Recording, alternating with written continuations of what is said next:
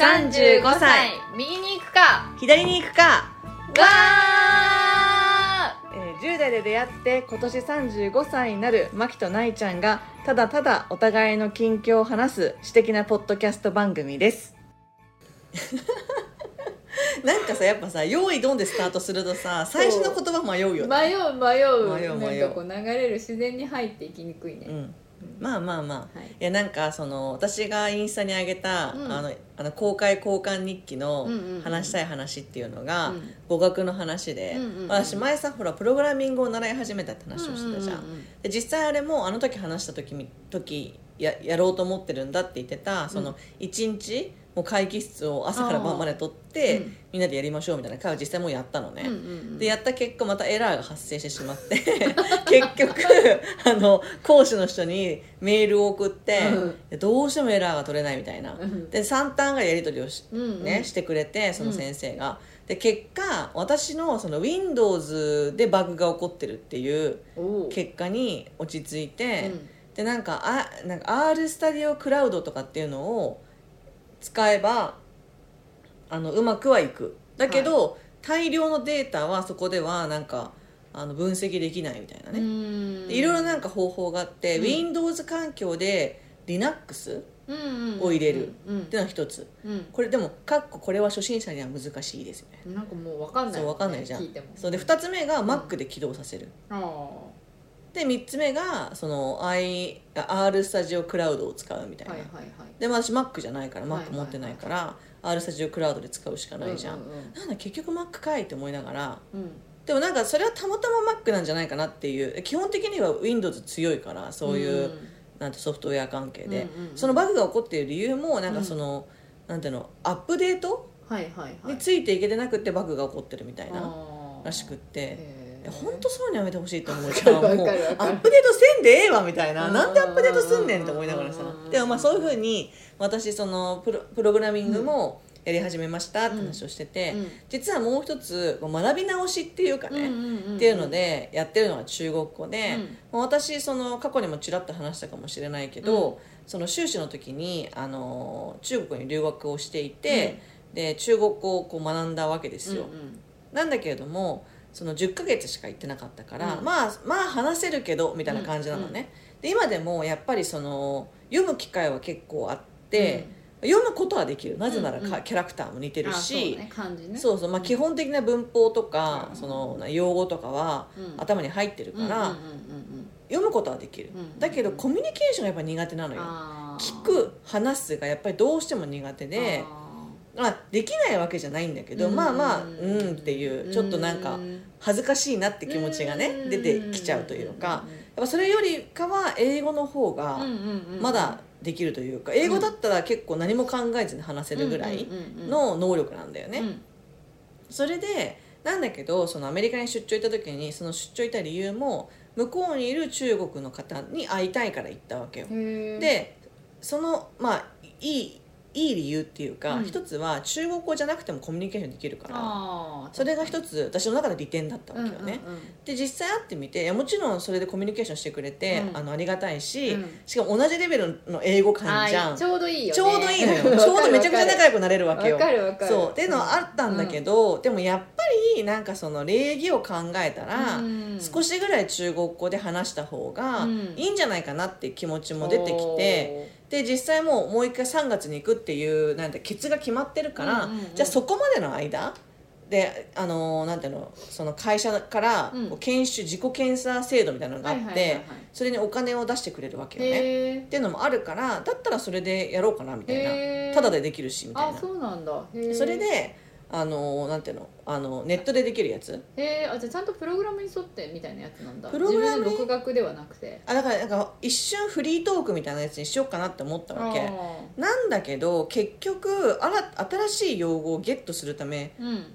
ゲットするにはうん。教科書やるのが一番なんだよ、うんうんうん。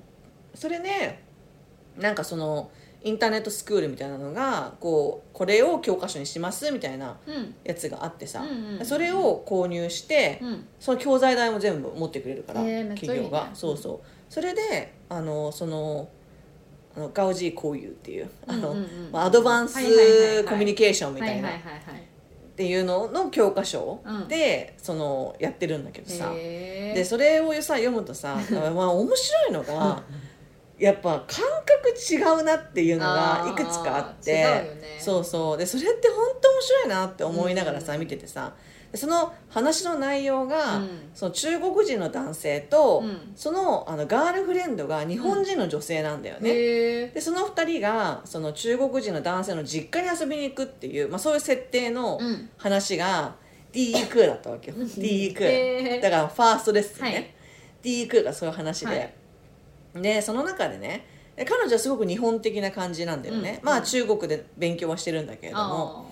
でその人とのやり取りがすごく面白くって、であのまず一つすごいああんか日本ではない感覚だなって思ったのがその向こうのあのなんていうのその中国人の男性のお母さんあーうん。がその彼女に対して、あなたのおじさんはいはいはい你的叔叔はいはい。あなたのおじさんうん。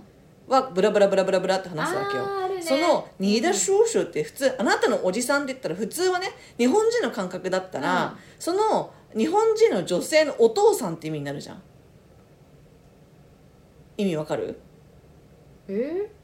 ーあだからあのマキのおじさんはさあて言ったらそうだね。そうだね。マキのお父さんの話になるでしょ、はいはいはいはい。でもその時点のニーダシューシュのそのおじさんのおじさんって、うん。お父さんのこと言ってるわけよ。えよくわかる？中国人のお父さんの話をしてるの？中国人のお父さんちょっとなんかよくわかんなくなってよくわかんなかった。そのあの日本人の女性に対して、あなたのおじさんはさってお母さんが言ってるのね。そのあのお母さんっていうのはさその彼氏のお母さんね、彼氏のお母さん。はいはいはいで彼氏のお母さんが、うん。あなたのおじさんっていうふうに彼女に対して言ってるの、うん。そのあなたのおじさんのおじさんはそのお母さんのパートナーの話なの。え？そえ？二田夫婦そうなる？う。そえお母さんのパートナーっていうことは彼氏のお父さんうお父さんの話。へー。をしてるのね。へえ二田夫婦って言い方するんだ。そう。で私はそれ見てんってなって、うん。えどういうこと？みたいな、うん。話が繋がんないわけよ。それを彼女のおじさんって読むと、ね。話が全然繋がんないわけ。私ストレートに彼女のおじさん二田夫婦ってことはその、えっと、要は彼女のおじさんだと思ったんだけど普通に。だからお父さんの弟と弟かそういうこと。違うそうそうじゃない違うの？そう。えええそんな言い方するかな？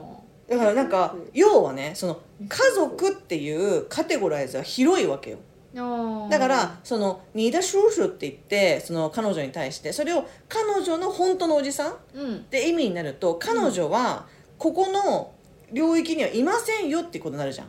彼女と彼女のおじさんっていうのはおじそのおじさんと彼女が外の人っていう意味になるじゃん。じゃなくって中国でその場にいる人は家庭の人なわけよあで家庭の中のおじさんで誰ってなったらそのお父さんになるわけよ、はいはいはいはい。ああまあまあまあそういうことね。そうそうそうそうそうそう。ああまあ言わなくもなまあないいけれども、なんかちょっとごあのそうだね。もうそこのその彼女が結構な頻度その彼氏のお家とかに行っててでそのあの彼氏のお父さんのことを、まあ、おじさんおじさんみたいな感じで、割とこうずーっとこう言ってたらななんかあの初めて訪問とかではなくてね、だったうん。あでもそれらありえるんだけど初めて訪問初めて訪問なのだから初めて訪問なんだけど多分お母さんの立場からするとすごく近い子ってイメージなのよ。そうだね。もうだって自分の息子の結婚するかもしれない相手なんだしっていうことでねあね。もうあなたのおじさんはねって言ったらもうねあの私のそのパートナーのことっていうかなんていうのお父さんのことを指してる。っていうのに私はもう中国だーって思ってうんその時に思ったのがその私があの中国に留学してた時に、うん。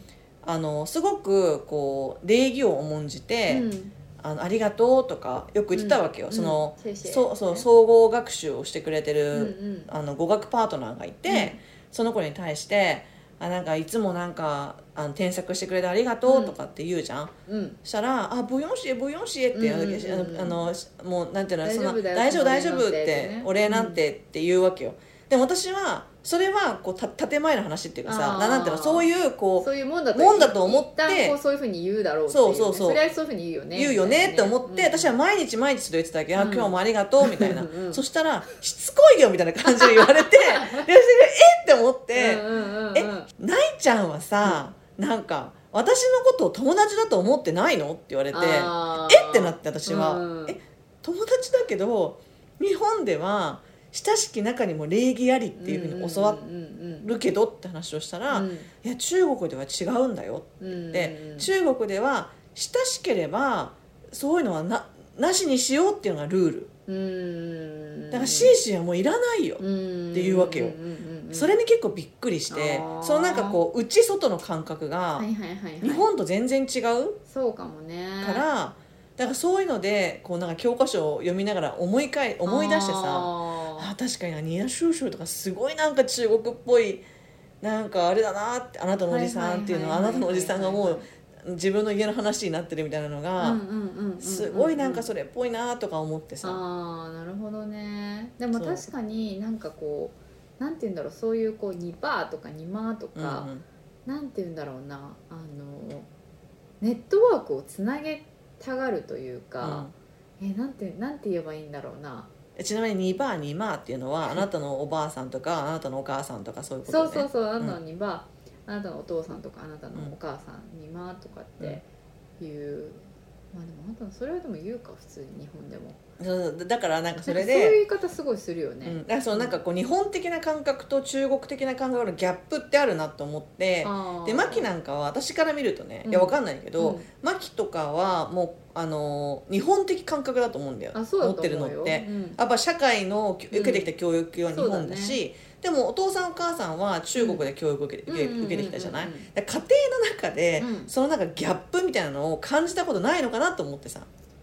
ああ いや多分なんかもうあるんだけれどもそのシチュエーションにも慣れすぎちゃって でてもうそれが当たり前というかなんていうかなんかもうそういうもんだっていう感じであの生きてきちゃってるところはあるからごめんなんかパッとこう思い出せないね、うん。ここがでもなんか私すごい覚えてるのが、うん。その大学の時うに、ん。マキがあの咀嚼音を出すタイプの人間だったのよ。そう。毎回言う。なんか毎回言うしどっかでも話してるよどっかで嘘嘘。いや違う違う。その咀嚼音の話はうん。スカイプの話でしょ、あそそうかそうそうそう。そうかそうか。それはまたねもう一展開あって実は。その咀嚼音を出して食べててでも私の中でねマキの咀嚼音はなんか美味しく感じる咀嚼音だから 大して気にはしてないんだけどでもなんとなくそうんうんうんの礼儀としてっていうことでうんうんうんうん。マキに学部時代に、うんうんいや日本では咀嚼音出さない方がいいから、うんうんうん。気をつけた方がいいよってうんうんうんマキに言ったんだよね、結構早い段階で、うんうんうんそね。そしたら「えそうなの?」ってなって今まで多分言われたことがなくって マキ自体は。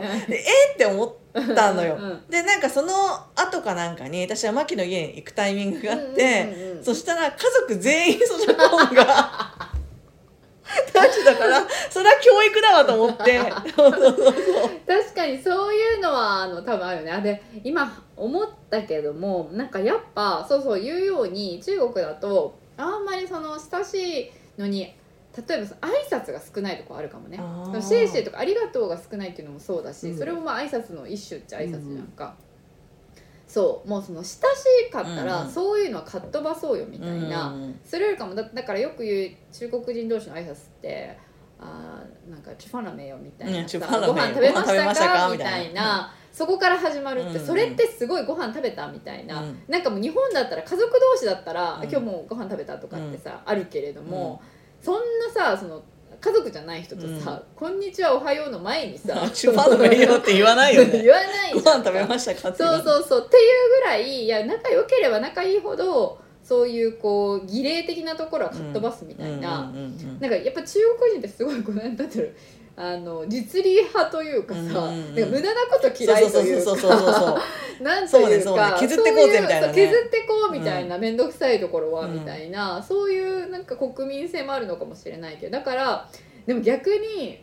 だからこそうちの家族とかでもやっぱりそういうこう挨拶とかがこうやっぱすごい少ないんだよね。うんうんうん。でそうするとなんかそれこそ日本のこう感じだとその話すきっかけがなくなるというか、うん。なんて言うんだろうな。なんか例えば私の妹とかなんて特にさあの日本でこう生まれて、もう完全に日本でこううん育ってるみたいなうん子だから、まあ、まあ私もほぼ近いけれど似てるけど私は一応生まれは中国だから、まあ、それ留学もしてたから留学もしたし感覚もなんとなくわかるしね。そうだし中国語も私は喋れるしうんうん。っていうところでちょっと違いがあるからかもしれないけれども妹の方がより多分ギャップを感じてると思う、うんうんうん。でそういうこう当たり前のこう家族のコミュニケーションとしてまず「おはよう」みたいなところから始まっていろいろこう会話が弾むみたいなものがないから、うん。なんかそのコミュニケーションがうちの家族の中で、まあ、あんまりこう活発じゃないというか、それの原因になってるのって意外とそうなのかなとかって思ったり。なるほどね。なんて言うんだろうその特にその日本語でさ家の中では妹とかがいるとコミュニケーションを取ることになるんだけれども、なんか日本語でじゃあご飯食べたからこう始まっても、なんかちょっと違うんだよねその受け取り方が、うん。妹は。うん。別に妹は中国人がうん。ご飯食べたっていうのが普通の挨拶、うん。こんにちはぐらいの挨拶だっていうふうにしっていうことを知らないから、うんうんうんうん。あのなんて言うんだろう。そっから入っても別にそのスムーズじゃないというか意味わかる？はいはいはいはいなんとなくわかる。はいわかるわかる。そっから別にさ あなんかご飯食べたから食べてない別にたな。なんか それ以外の話に展開してもいいはずなのにそう。そこを知らないってことね。そうそうそうそうそううそうそういう感じなるほどねていうのでなんかちょっとそのなんだろう家の中でのカルチャーギャップみたいのは、うんむしろ妹の方が思ってるかもしれない、なるほどね。なるほどね、うん。確かに。それ知ってるか知らないかっていうだけでも全然違うじゃんか、うん。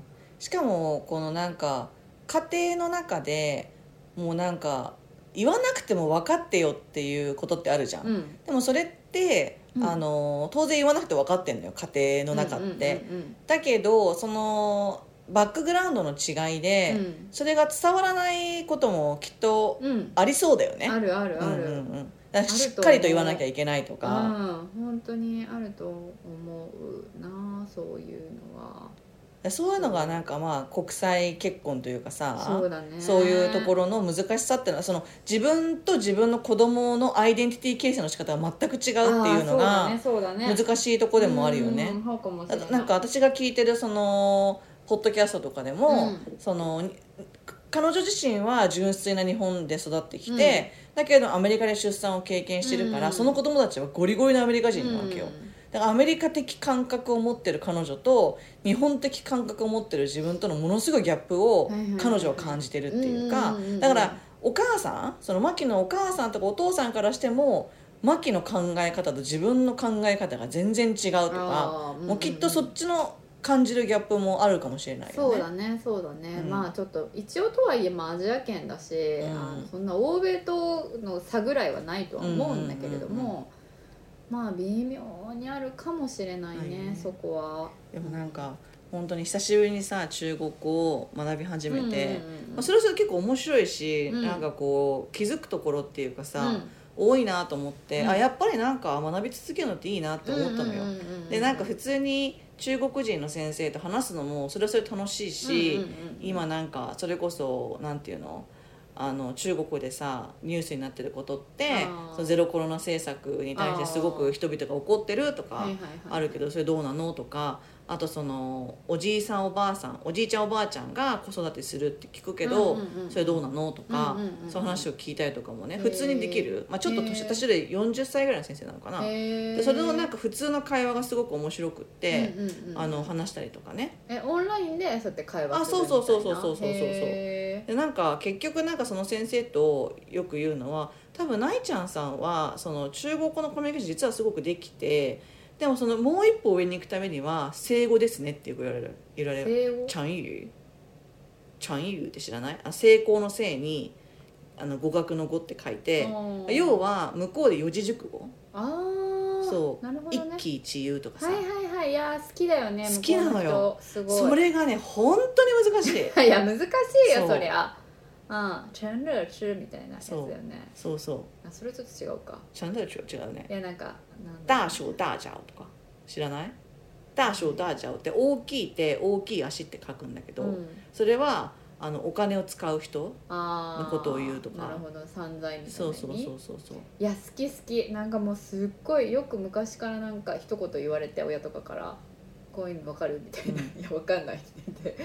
なんかそうそういうやり取りをもうすごいやった気がするからすごいやっぱ使うよねそうそう。向こうは。でそれが一種の知識人のそうだね証みたいなので多分日本よりももっともっと使うからね日本人でもさ、まあ、なんか知ってる四字熟語とかさなんかあの七こ七転び八起きだよとかさ四天抜刀とかさなんかまあね。そうそうそうそうそういうのって使ったりする時はまあ、うんうんうん。ないわけじゃん。一石二鳥だよとかさ、うんうんうん。だけどそれ以上に使うっていうか、うんうんうんうん。種類がすごい多いし。確かにね。そう。ちょっとこう知的な感じが出るよね、うん。こう端的にその状況を言い表すみたいな、うん。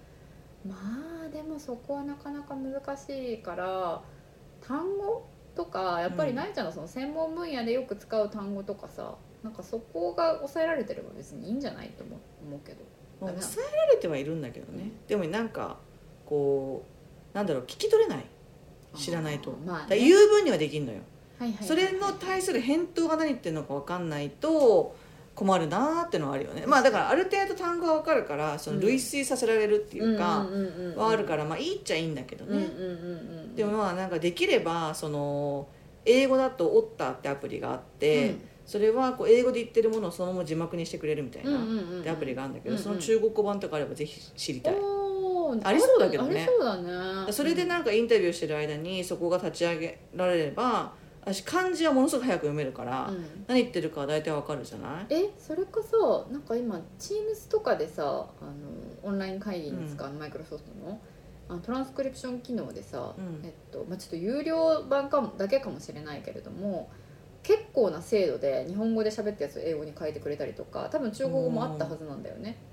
ああでもなんか私別に日本語に変える必要性はないというかそこそういうこと？このさ日本語に変えるのでまた一つさその機能が落ちるじゃん。あーそのディクテーションだけじゃなくてはいはいはいはいそこからトランスレーションだったら2段階踏むあでしょ？そうだ。ね私はもうディクテーションだけでいいわけよ。あでもそれだから中国語で字幕も多分できるはずだよでもなんかさその私の私の認識的には、その Teams とか Zoom とかってうん。やっぱり英語ベースだから、うん。英語はものすごく綺麗に訳してくれる、うんうんうんうん。っていうか出してくれるけど、うんうん日本語では出なかったりするんだよね綺麗に。あ本当？っていうイメージで。あでも結構高いよ精度あ本当？だって日本語であのバーって出してくれてるやつとかも「え」とか例えばなんだろうこう普通にめちゃくちゃ精度高く結構聞き取ってくれてるから、えこれめちゃくちゃいいじゃんみたいな。だからこういろんな人種でうん。会議する時とかもとりあえずそれを自分のこう見たい字幕とかで、あのややればなんかこう分かるというかえじゃあ私語学勉強しなくていいか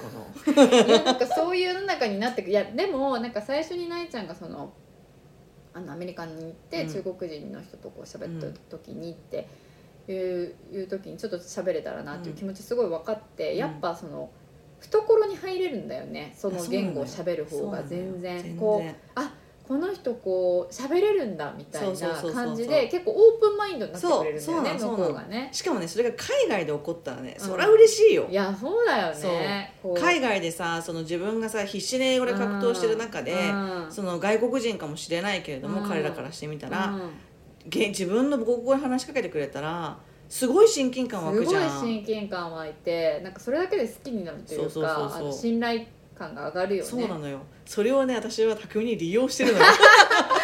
いや分かる分かる。めちゃくちゃそれ大事だと思うよ、そう。いやなんか私の経験で、まあ、自分の調査の手法的にこう、うん。ガッと産業観察っていうか入っていくのが、多分私は好きだから自分的に、うん。その時にその例えばあのある国わかんない。トルコだとし,、うん。てトルコの国に入りたくて、うん。トルコの国に入ってトルコのこのコミュニティに入るって、うん。なかなか難しいのよ、うんうん。なんでかってもうトルコ語で、うん。あの通通で会話できるところに、不確かなトルコ語を話す人が入ってきても ね。いぶかしげに思われるっていうかそね。その人と仲良くなりたいって思う人って、ね。うんうん。ちょっと変わり者だったりするわけよね、なんだけどそれが一個国を介す。例えばうん。イギリスで会うトルコ人の人と、うん。トルコ語で私がコミュニケーションしたりとか、うん。英語を交えながらってしたら、うん。ものすごい仲良くなれるのよ、不思議なもんで、だからそれは私もそういう感覚はあって、その英語だけど、うん。その日本のことを知りたい人とかって、うんうんうん。多分すごく仲良くなれるし、うんうんうんアメリカで出会ったら、そういうのがあったから、うんうんうん。自分のその経験としてそういうのがあるからだったら中国人とこう仲良くなりたいんだったら、うん。アメリカにいる中国人っていいんじゃないみたいな、うんうんうん。で実際やっぱりあの会ってしっかり話すとすごく話が通じやすいしその方がね、だからなんかそういうことをね巧みに利用しながら、まあ利用するかでもお仕事をしてるっていう。楽しいしね。あそうそう自分もね。ね。そうそう。わかるよ。でもちもちろん相手にとってもこう私の知識とかがプラスになってくれればいいなとも思うし、結構似たようなことやってる人が多いから、それで話した結果お互いこう相乗効果がね、うんうんうんうんあればいいかなっていうもらうだけじゃなくて。そういう意味でもまあちょっとね礼儀を考えて。そうね。そうそうそう。ね日本語じゃなくって英語じゃなくって中国語話すのもいいかなってう。んうんうんうん思ったっていううんうんうん。そういう話なんだけどさ、うん。まあ小話のつもりがさ結構長々と話したんだけど。でも私も英語と中国語もう最近も全然使わなくなっちゃってだいぶ力が落ちてるからさ、ちょっとなんかまた学び直しというかなんかその普通に使える環境にうん、身を置きたいなっていうふうには思うんだけどね、でも本当にそのネットのやつ私はおすすめだけどね。結構手軽だし。いやそう思ってんのがなんかちょっと子供たちと一緒に親子英会話じゃないけどさいいと思ういいと思う。いいん、いいと思う。結構やってる人も多いよね。そうそうそうそうなんか家族でなんかそのアカウントを取れば、うん。月額なんか抑えられるとかあるじゃん。親も子供もできてみたいな。そうなんだ。ネイティブキャンプだったっけな。はいはいそれとか私はいいと思うけどね、うんうん。それがそれこそああでもどうなんだろう。向こうに需要があるか分かんないけど私のホストファミリーの子供たちとうん。電話でつなぐとかさ、あー。で向こうが日本語を話したいっていう人がいたらいねたらね。そうそうそうそうそう。やねそうやね。でもなんか最初はやっぱりこうなんていうの慣れるためにそういうこう教材とかを使いながらしっかりやってくれるのはいいとは思うけど、まあなんかこう話すトピックスが共通のものがあるといいよね。そうそうそうやりやすいよそうね。おなんか普通になんていうの？始まるとね。ピクチャーブックでもいいし、絵本でもいいし、何かこうここにはどういう動物がいるかなみたいなさ、うんそういうことでもいいから、うんうんうんなんかねそれでできたらいいんじゃないって私は思うけどそうやねなんかまあそんな知識がこうガツガツに入んなくっても、うん慣れ慣れが生まれるというかさそれだけでもいいんじゃない、ちっちゃい時はって思ったりはするけどね。今度さその長女がまあ入るあの学童が学童保育小学校に入ってくる、うん。がなんかもう English 系みたいな感じだからそうそうそう。じゃあいずれにせよ。人もいいしそうだからそれでこうもし楽しんでくれるようだったらもうちょっとプラスアルファ。それだけだと多分学びって少ないから、うんうんうんなんかやってみてもいいかなって一緒に。うんうんうんうんうん。って思ってさ、いいと思いますよ、はい、そっかじゃあ来年からもう小学生あだね。そう。だから先週あれを行ってきたよ小学校のなんか修学前検診みたいな感じで学校に行ってきて実際うん2人で、結構もうな100何人みたいな感じで同じクラス、へー。同じ学年か、うんうん。新1年生の子たちがいて、えなんかどんな気持ちとか聞いたら、ね、結構なんかそわそわそわそわそわそわしてて、うん。で結構保育園の友達も多いから、うん。なんか保育園の友達いたらわーみたいな、うんうん。あでも一緒のね子がいるのはちょっと安心そうそうだよね。そうそうそうそう安心なんだけどなんか結構人が多いからちょっとこう人緊が張してる？緊張もしてるしなんかこう甘え変に甘えてくるというか、うん。まあなんかそうそうそうママなんかそういうもん持ってないの？みたいな、うん。なんかわざとそうやってこうなんかこうだだこねてななんなんだろうねあの感じ、うん、でもなんか気持ちはわかるよね。携帯見せてよみたいな、うん。なんか普段そんな強く言わないのにうんめっちゃ言ってきたりとか、なんか何かしてる子になりたいのかな、かなね、なんかこう何もしてない状態がちょっと不安っていうかさ、私がこの間一人飲みでさ本を読んでる人になったってのと同じ。現象は同じ。はいはいはいはいはいはいなんかそういうのがあるのかもしれないけど、そうそうそうっていうね。なるほどね。へえ早いね。時が長い。だから私もなんか一緒にそれでね長女が勉強とかも本格的に始まるから、うん。まあ、1年生だからあれだけれどもちょっとずつ始まるから、うん。一緒にこう机に向かってさ、うん。やれたりとかしたらすごいなんかいいなって思う。そうねそうね。確かに確っかにね。でもなんか一応さこのエピソードが多分年度最後のエピソードになるんですよ、はい。だからまあなんか年始に次の1年何にするっていうのを話すにして年始っていうか、年始一発目、うん。1月1日配信になると思うのよ。そうだよね。そうそう。毎週配信してるそうそう。だからななんかこれが25日かはい。の配信クリスマスの配信になるから、はい。なんかまあ今年を振り返ってというか、うん。最後に。う、ん。なんか今年1年どうでしたっていうのを話して、うん。まあ、来週新年にバトンタッチしていこうかなって思うんですけどいかがですかいやいいですよいいですよ今年1年どうでした？まださ今撮ってるのが12月頭だからさちょっとあれなんだけども。いやでも今年1年はすごいなんかやっぱ動いたね、なんか前回のはエピソードでも話したけれどもやっぱり言うことでいろんなことをこうオープンに自分から発信していくことで物事がすごい変わっていくことを感じたうん、1年だったなって思う、いや私は。私は私も本当ほぼ同じなんだけど、なんかその時その時で思ってることを、うん。こうやって残しとくってうん。マジで大事だなっていうか、なんか自分の考えの刻々とした変化っていうか、変化とまではいかないんだけど、うん。こう書き留めておこうって思えるようになったっていうかさ、あこれ話そうとかっっていうのを思うようになっ確だからその今までの生活の見方が変わってきた感がすごいしたんだよね。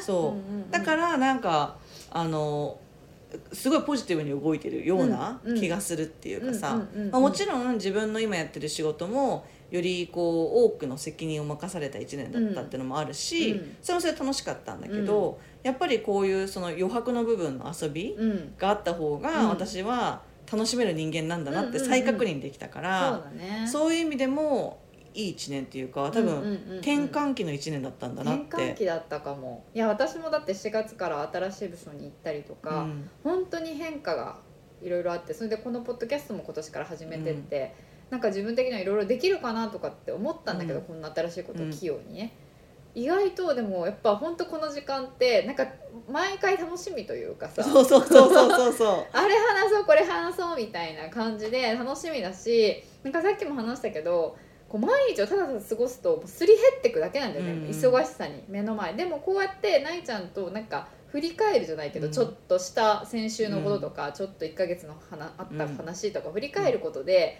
あなんか自分ちゃんと動いてたんだみたいな。そうそうそうなんかそういうこうなんていうの？内省というかなんか内省化というか、うん。なんかこう振り返りができて、うん。そそれがこうなんかただただ日々が過ぎていくっていうだけじゃない感覚が得られる。うんことがすごくあのいい時間だ,、うん。だったので本当にポッドキャスト始めてよかったね。私もよかった、うん。えなんかそれにほら大学時代からずっと毎日話してたわけじゃないですか。そうですね。でそれがなんかまたこうリバイブしてきた感じがあってあるね確かに。それはなんかねああれって本当ストレス発散だったんだなって。本当だね。そうそうそう。いやでもさそうやって話してなかった期間もあるじゃんか、うんうんうんうん。その頻繁にはね、全然でも関係性は仲いいは仲いいんだけどなんかキャッチアップはしてるけどね。こうメタ的なキャッチアップそのうん。1年間何が起こったみたいなのは話してたけどその過程プロセスを逐一話すってことはそこまでしてなかったもんね。ここ数年ね。そうそうそうそう。ねでもなんかやっぱりなんだろう楽しいよね。楽しい楽しい。普通にね。だからなんかあの他のなんていうのポッドキャストの差別化とかそういうのはあんま考えたことないけど でもまあなんか仲の良さうはん。ピカイチなんじゃないかと私は思ってる。そう。だね。いや私も全然他の方が分かんないからあれだけどさ、うん。そうなんかな、うん。でも結構ポッドキャストとかラジオやってる人ってそんな感じなんじゃないの？仲いいよし、まもちろん仲いいと思うよ、ね。そうそうしないとさ普通にこの雑談系が盛り上がるはずないんだから。そうだよね。そうだよね。だけど私はその中でもピカイチだと思ってる。自画自賛。そう自画自賛。そうそういそう。やそこを売りにしていきましょう。そうそう、うんうん。なのでねだから来年もまああの継続をしてとにかく、だね。あの継続は力なりだから。ですね。でなんかまあこの1年間もなんかこう2人で何かやりたいねって言ってたことが、うん。この最後らへんにこう叶いそうだ。本一つね。形にちょっとずつ、ね、小さなそうだそう種がね、実になってっていうのが出てきたから、45プロジェクトね。そう、ん。それをこうまあちゃんと大切に、うん。そのことを粛々とやりながらも、うん。その種を増え増やせて、ね。増やしていって、ねより大きな実になるように、ね今後ね数年かけてやっていこうっていうことですかね。そうですね。はい。はい、じゃあ、えっと、今年も1年間どうもありがとうございました。ありがとうございました。えっと、あの、新年の新年のなんていうのメッセージであったり、ハッピーメリークリスマスでもいいですので、うんうんうんぜひぜひあのメッセージをいただければと思います。励みになりますので、えっと、35右左アットマーク Gmail.com で35は数字の35、はい。右左はローマ字の右左です。で同じく35右左でインスタグラムをやっていますので、うんうん。まあ、年内最後の配信ということでそれに見合う何かの写真を くだらない写真を載っけたいと思います。はい。でえっとさんえっとまあ見に来ていいねと思ったらぜひいいねを。で何かコメントがありましたらそちらにコメントを残してくれれば私たち見ますのであそちらにもよろしくお願いします。なんかこんなこと話してほしいとかね、うんうんうん前のとかね、うんとかねね私たちもあとたまにこれ次話そうっていうハッシュタグでやうんり取りしてるのでもし気になったらぜひ追いかけてフォローしてください。はい、それでは今年は本当にお疲れ様でした。お疲れ様でした。ありがとうございます。また来年。